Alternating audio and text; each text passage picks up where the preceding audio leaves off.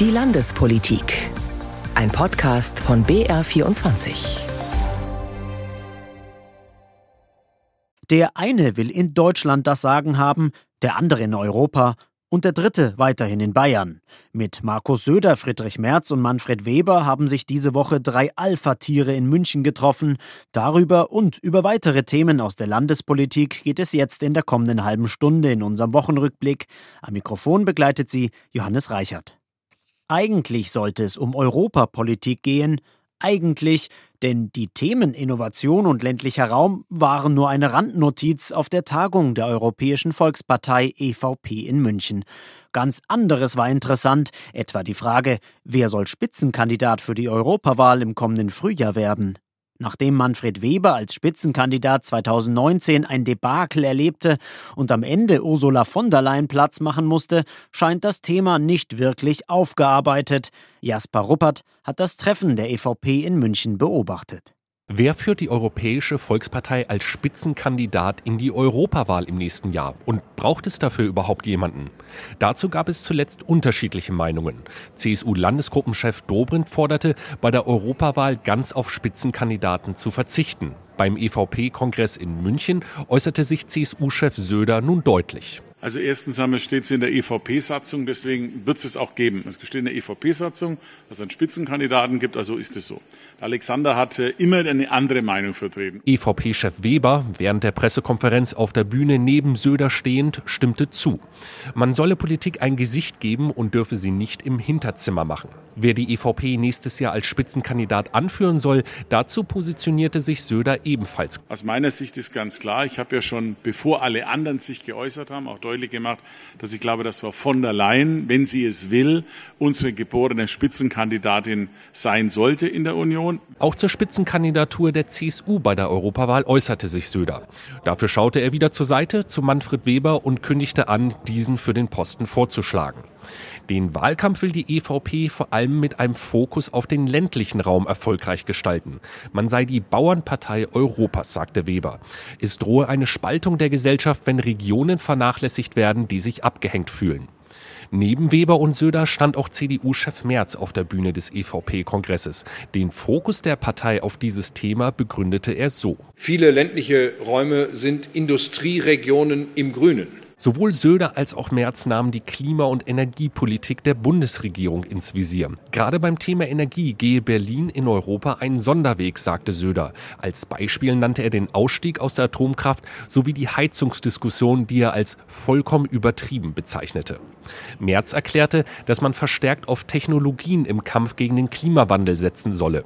Damit würde sich die EVP als auch CDU und CSU deutlich unterscheiden von dem, was wir gegenwärtig in der deutschen Bundesregierung sehen, nämlich ein Thema Klimawandel ganz überwiegend mit Regulierung, Verboten, Einschränkungen und auch massiven Wohlstandsverlusten zu begleiten. Davor hat die Bevölkerung zu Recht erhebliche Ängste und Sorgen. Im Europawahlkampf dürfe man nicht nur über Klimawandel und Ökologie sprechen, erklärte CDU-Chef Merz weiter.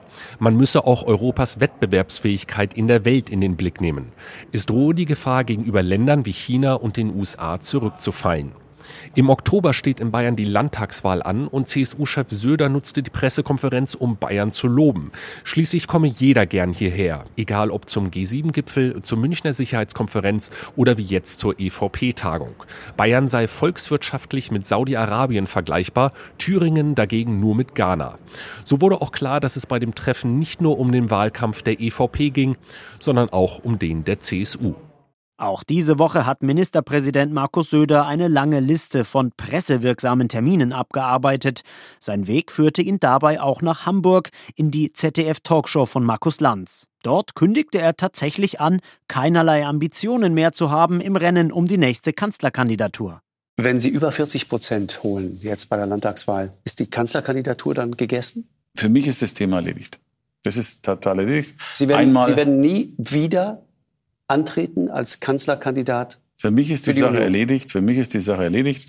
Ich hatte einmal ein Angebot gemacht, dann haben sich eben Mehrheiten anders ergeben. Das habe ich zu respektieren.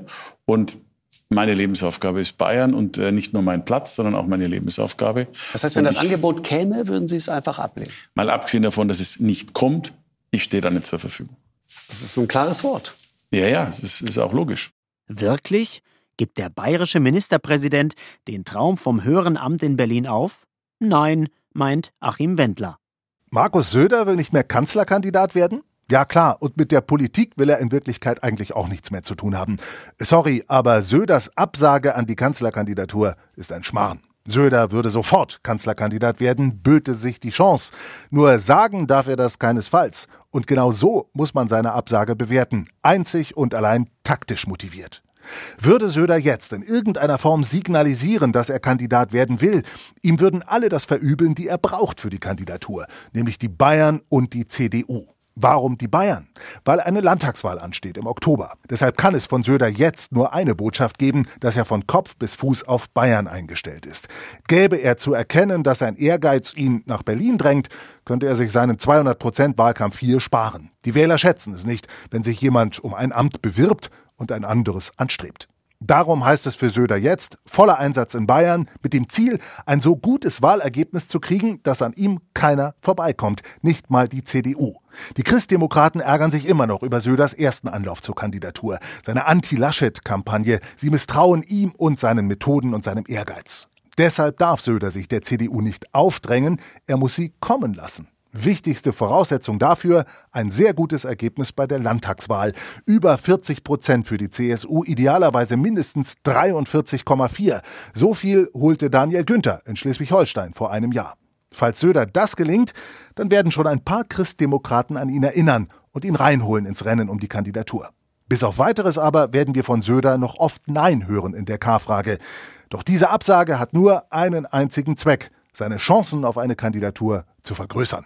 Auffällig häufig trifft der bayerische Ministerpräsident derzeit Kollegen aus der CDU, neben Friedrich Merz zuletzt auch Ministerpräsident Hendrik Wüst aus Nordrhein-Westfalen und diese Woche auch Ministerpräsident Michael Kretschmer. Das bayerische und das sächsische Kabinett tagten gemeinsam im oberfränkischen Wunsiedel, das geografisch sogar näher an Dresden liegt als an München. Was es damit auf sich hat, dass Söder bei dem Treffen einen Kuchen vom sächsischen Amtskollegen geschenkt bekam, das erklärt Anne Axmann. Bayern und Sachsen seien nicht nur Nachbarn, sondern verstünden sich auch als Partner und Freunde, hieß es am Mittag bei der Pressekonferenz nach der Sitzung der Kabinette in Wunsiedel. Wir sind hier nicht der Rand von Deutschland, sondern im Herzen von Europa so Ministerpräsident Markus Söder. Wichtigstes Thema des Tages, die aktuelle Flüchtlingspolitik. Beide Ministerpräsidenten forderten, den Zuzug zu begrenzen, mehr finanzielle Unterstützung der Kommunen und Flüchtlingssonderprogramme zu beenden. Wir haben Bürgermeister erlebt aus allen Teilen dieses Landes, die die, die gleiche Geschichte erzählen. Die Schulen sind voll. Man wartet ein bis zwei Jahre auf ein Deutsch- oder auf einen Integrationskurs. Es gibt keine Wohnungen mehr, dass wir hier zu einem Ergebnis kommen. Und uns ging es darum, in dieser Frage, da haben wir, glaube ich, alle miteinander aus der Vergangenheit gelernt, nicht parteipolitisch, sondern eine Lösung. So Sachsens Ministerpräsident Michael Kretschmer am Mittag. Beide Länder wollen enger zusammenarbeiten. Das wurde bei einer Kooperationsvereinbarung am Vormittag festgehalten. Im Fokus stehen die Themen Energie und Verkehr. Kretschmer und Söder sprachen beispielsweise über eine gemeinsame Wasserstoffpipeline. Man wolle eine länderübergreifende Infrastruktur zur Wasserstoffversorgung von Thüringen über Sachsen nach Nordbayern gemeinsam voranbringen. Wir wollen, dass bei der Planung der Wasserstoffnetze des Bundes nicht der Bund allein entscheidet und dann Entscheidungen aus dem Himmel heraus trifft, sondern dass es mit den Ländern passiert. Es kann auch nicht nur eine Sache sein für die Küste, sondern es ist wichtig, dass in ganz Deutschland Wasserstoffentwicklung stattfindet. Wir wollen das Modell der Elektrolyseure stärken. So Markus Söder weiter. In Sachen Wasserstoff gab es ein Zuckerl für Wunsiedel. Die von Söder bereits angekündigten 15,5 Millionen Euro Förderung für das sogenannte Future Energy Lab sind vom Kabinett offiziell beschlossen worden. Das Future Energy Lab soll im Kern eine Außenstelle der Universität Bayreuth sein in Wunsiedel, die das kommunale Energiekonzept der Stadt Wunsiedel wissenschaftlich begleitet. In Wunsiedel steht Deutschlands größter Elektrolyseur. Ein drängendes Thema der Region wurde ebenfalls angesprochen, die Elektrifizierung der Franken-Sachsen-Magistrale. Hier sehen beide Länder den Bund in der Pflicht, sowohl finanziell als auch um das Thema zu forcieren. Und ein kleines Kuriosum am Rande, los ging es mit Kuchenessen. Michael Kretschmer hatte eine Eierschecke, einen traditionellen Kuchen aus Sachsen, für Markus Söder dabei. Bayern hatte einen Dorfteich in der Oberlausitz. Durchs Erbe war er lange in bayerischer Hand, obwohl er in Sachsen lag. Er ging jetzt wieder an Sachsen zurück. Dafür gab es den Kuchen. Es ist für Teile der Bevölkerung wie das rote Tuch für den Stier. Das bayerische Polizeiaufgabengesetz hat kurz vor seiner Einführung vor fünf Jahren die Gemüter erhitzt. Mehr als 30.000 Menschen gingen damals bei der No-PAG-Demo in München auf die Straße. Bis heute stören sich viele an den weitreichenden Befugnissen, die das umstrittene PAG der Polizei einräumt. Und die Klagen gegen das Gesetz beschäftigen die Gerichte noch immer. Auch diese Woche vor dem Bayerischen Verfassungsgerichtshof. Der Bund für Geistesfreiheit befürchtet einen Überwachungsstaat und klagt unter anderem gegen die drohende Gefahr und die Dauer des Präventivgewahrsams. Julia Kammler berichtet. Streitpunkt 1. Die drohende Gefahr. Mit diesem Begriff habe man das Gesetz vergiftet. Er sei zu schwammig und zu unbestimmt. Wann eine drohende Gefahr vorliege, hänge von der subjektiven Vermutung eines einzelnen Beamten ab. Das sagt der Bund für Geistesfreiheit. Stimmt nicht, sagt die Staatsregierung. Es müssten auch bei der drohenden Gefahr konkrete Tatsachen vorliegen, die den Schluss zulassen, dass ein Angriff bevorstehen könnte. Unklar sei nur wann und wo. In solchen Fällen dürfe die Polizei nicht, Zitat, zur Untätigkeit verdammt sein. Das könne niemand verantworten. Streitpunkt 2 Präventivgewahrsam. Bis zu maximal zwei Monaten kann die Polizei nach richterlicher Anordnung Menschen vorbeugend in Gewahrsam nehmen. Nötig, sagt die Staatsregierung. Nur so könne die Polizei zum Beispiel geplanten Anschlägen auf Weihnachtsmärkte wirksam begegnen. Die Märkte würden ja in der Regel länger als einen Monat dauern und um eine Straftat zu verhindern, müsse ein potenzieller Angreifer auch genauso lange in Polizeigewahrsam verbleiben können. Der Bund für Geistesfreiheit in Person von Asunta Tameleo sagt, das ist ja, also gestatten Sie mir das, albern. Wenn zufällig Oktoberfest ist und es würde anstatt zwei Wochen sechs Wochen dauern, dann sperren Sie halt irgendjemand sechs Wochen. Nein, das ist ja fadenscheinig. Am 14. Juni wollen die Verfassungsrichter ihre Entscheidung verkünden. Im Landtag sagten diese Woche vor dem Untersuchungsausschuss NSU 2.0 weitere Zeugen aus, darunter ein früherer V-Mann des bayerischen Verfassungsschutzes. Die Opposition wirft der Behörde vor, damaliges Fehlverhalten vertuschen zu wollen. Irene Essmann hat den Auftritt des Zeugen beobachtet. Mit Kapuze über dem Kopf und einer schwarzen Maske über Mund und Nase. So erschien Kai D. im NSU-Untersuchungsausschuss des Landtags. Von ihm erhofften sich die Abgeordneten ursprünglich neue Erkenntnisse und Einblicke. Schließlich stand Kai D. auf der Kontaktliste des späteren NSU-Trios. Er soll rechtsextreme Netzwerke aufgebaut haben und war bis vor 25 Jahren V-Mann des bayerischen Verfassungsschutzes. Zahlreiche Fragen aber darf Kai D. nur in geheimer Sitzung beantworten, und zwar auf Anordnung des bayerischen Verfassungsschutzes. Der FDP-Abgeordnete Matthias Fischbach und der Untersuchungsausschussvorsitzende von den Landtagsgrünen Toni Schubal sind überzeugt, die Behörde will sich nicht selbst belasten. Da geht es zum Beispiel um die Frage auch, ob dieser V-Mann zum Beispiel vom Verfassungsschutz gewarnt worden ist vor Observationen, vor Durchsuchungsmaßnahmen, vor Strafverfolgung, vor Ähnlichem. Das wäre natürlich hochkritisch. Ich habe nur die Vermutung, die wollen halt einfach das eigene Fehlverhalten unter der Decke halten. Auf BR-Anfrage weist ein Sprecher des bayerischen Verfassungsschutzes den Vorwurf zurück. Beiden NSU-Untersuchungsausschüssen sei umfangreiche Akteneinsicht gegeben worden und die Geheimhaltung diene der Arbeitsfähigkeit der Behörde. Ähnlich argumentieren die Regierungsfraktionen, etwa der stellvertretende Ausschussvorsitzende Holger Dremel von der CSU. Die Arbeit des Verfassungsschutzes und natürlich auch die Sicherheit unseres Landes dürfen wir durch Methoden operative Maßnahmen nach außen tragen nicht gefährden. Ex-V-Mann Kai D. konnte sich im öffentlichen Teil der Befragung an vieles nicht erinnern. Mehrfach verwies er auch auf die eingeschränkte Aussagegenehmigung. Zu den Abgeordneten sagte er wörtlich, ihnen sind Grenzen gesetzt. Wählen ab 16 Jahren. Dafür setzen sich Jugendverbände bereits seit Jahren ein. In anderen Bundesländern dürfen Jugendliche bereits an die Urne treten, etwa bei Kommunalwahlen oder auch bei Landtagswahlen. In Bayern gelten nach wie vor 18-Jährige als wahlberechtigt. Seit Mittwoch sammelt nun ein bayernweites Bündnis von 47 Organisationen, Verbänden und Parteien unter dem Motto Vote 16 Wahlrecht ab 16 Jahren in Bayern Unterschriften für die Absenkung des Wahlalters. Daniel Knopp mit den Einzelheiten. Es ist Zeit, dass junge Menschen wählen dürfen, sagt Philipp Seitz beim Unterschriftensammeln auf dem Münchner Marienplatz. Schon seit fast 20 Jahren fordert sein Verband, der Bayerische Jugendring, das Wahlrecht ab 16.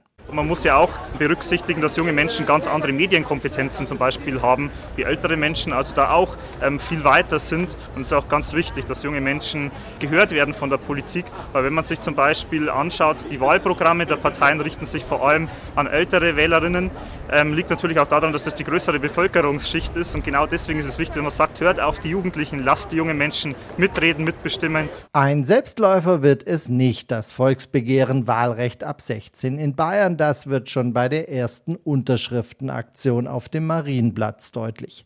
Nicht alle denken positiv über das Wahlrecht für 16-Jährige. Die Meinungen sind gespalten. Ich finde es gut, weil die jungen Leute sich dann da mehr politisch interessieren. Ich bin da durchaus dafür, wenn sie sich nicht gerade ankleben an der Straße. Ich denke, man sollte schon ein bisschen ähm, Erfahrung haben und nicht nur so spontan, weil wir jetzt hier eine grüne Welle haben oder, oder eine rote Welle haben. Meiner Meinung nach zu früh, erst ab 18, weil mit 16 hat man einfach noch nicht so diesen Blick fürs Ganze. Man interessiert sich eher so für die schulischen, für die privaten Dinge. Ich glaube, da ist das Interesse noch zu klein, um wirklich die neue Regierung wählen zu können. Ja, ich denke auch, mit 16 bist du einfach noch viel zu jung. Du hast den Fokus noch auf ganz anderen Dingen, die eben nicht politisch äh, engagiert sind. Und dementsprechend würde ich 16-Jährige raushalten und dann wirklich erstmal ab 18 das beibelassen. Unterstützt wird das Volksbegehren Wahlrecht ab 16 in Bayern von zahlreichen Jugendverbänden, aber auch von den Landtagsfraktionen SPD, FDP und Bündnis 90 Die Grünen. Die CSU lehnt die Absenkung des Wahlalters ab, so auch Landtagspräsidentin Ilse Aigner. Ich habe immer ein Herz für Jungwähler, vor allem wenn sie sich natürlich engagieren. Aber ich glaube, wir müssen dann einfach weiter argumentieren. Es ist ja so, dass auch die 18-Jährigen sich nicht überdimensional an den Wahlen beteiligen. Und keiner diskutiert zum Beispiel darüber, das Jugendstrafrecht abzusenken auf 16. Bei der Diskussion sollten Rechte und Pflichten Hand in Hand gehen, so die Präsidentin des Bayerischen Landtags. Bundesweit ist Bayern mit seiner 18-Jahre-Regelung in der Minderheit. In elf Bundesländern dürfen 16- und 17-Jährige bei Kommunalwahlen wählen. In fünf Ländern sogar bei Landtagswahlen. Damit es zu einem Volksbegehren kommt, muss das Bündnis Vote 16 jetzt erstmal 25.000 Unterschriften sammeln. Am Samstag wurde nicht nur der englische König Charles III. gekrönt, auch in Nürnberg durfte sich jemand auf das Schild heben lassen. Beim kleinen Parteitag der CSU kürten die Delegierten ihren Vorsitzenden Markus Söder ganz offiziell zum Spitzenkandidaten für die kommende Landtagswahl. Anita Fünfinger fasst das Spektakel zusammen. Die Hände bleiben unten. Keine einzige blaue Karte geht nach oben. Markus Söder bekommt keine Gegenstimme. Der CSU-Chef ist der unangefochtene Spitzenkandidat für die Landtagswahl. Und das rührt Markus Söder dann doch. Äh, ja. Ich bedanke mich wirklich sehr, sehr, sehr bei euch. Was ich schlecht mache, will ich ändern. Was ich besser machen kann, will ich besser machen. Fast 100 Minuten skizziert Söder seine Vorstellung von Wahlkampf. Raus zu den Leuten, zu den normal arbeitenden Leuten, wie Söder betont. Auf die komme es an. Wir sind für die Mitte da. Für die Normalverdiener. Für die sogenannten kleinen Leute. Für Arbeitnehmerinnen und Arbeitnehmer. Für Mittelstand. Handwerk, Landwirtschaft und auch für die vielen Rentnerinnen und Rentner, die unser Land aufgebaut haben. Es bleibt der Satz, der immer gegolten hat. Die CSU ist nicht die Kaviar, sondern die Leberkäsetage, liebe Freundinnen und Freunde. Dafür sind wir da, für die ganz normalen Leute in unserem Land. Insgesamt hält der CSU-Chef eine eher zurückhaltende Rede, außer es geht gegen die Ampel in Berlin. Die Ampel werde zum größten Armutsrisiko in der neueren deutschen Geschichte, sagt er. Gegen die Heizungspläne von Robert Habeck werde die CSU ebenso vorgehen wie gegen das neue Wahlrecht und gegen die Erbschaftssteuer.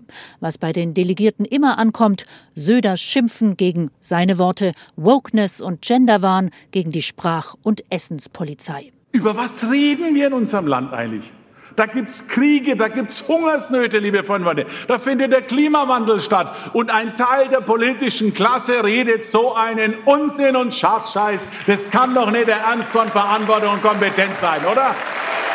Die CSU startet mit einem frisch gewählten Spitzenkandidaten und auch mit einem neuen Grundsatzprogramm in den Wahlkampf.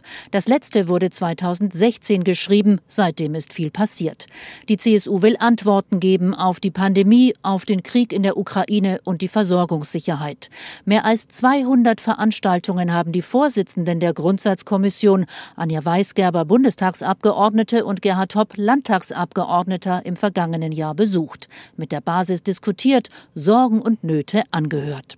Wir haben Bayern kennengelernt, wie groß Bayern ist und wie leidenschaftlich Bayern und die CSUler in Bayern diskutieren können und wollen. Und es macht uns Mut. Die Menschen sind schon ein Stück weit auch auf der Suche nach Orientierung in der Politik, durch die Politik. Und wir haben auch wieder einmal gesehen, wie wichtig moderne Volksparteien sind. Es gibt einige kleinere Änderungsanträge zum Grundsatzprogramm, aber keine größeren Kontroversen.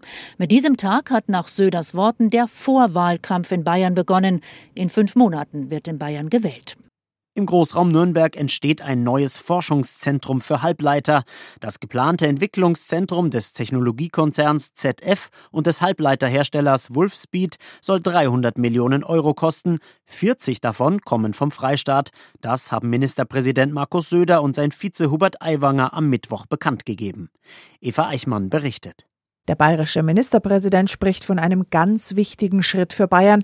Damit sei der Freistaat bei der weltweiten Chip-Entwicklung ganz vorn dabei, sagt Markus Söder. Das ist für unsere Industrie erstmal wichtig, Automobilzulieferer für alle Formen der erneuerbaren Energien.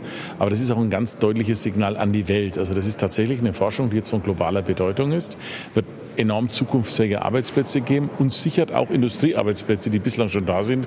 Also es ist eine echte Win-Win-Situation und wenn man es mal so gut fränkisch sagt, ein perfektes Match. Insgesamt soll das Projekt 300 Millionen Euro kosten, 40 davon kommen von Bayern. Geplant ist, dass bis zu 200 Arbeitsplätze im neuen Forschungs- und Entwicklungszentrum entstehen. Geforscht wird künftig an Siliziumkarbid-Halbleitern, mit deren Hilfe beispielsweise Autobatterien länger halten sollen.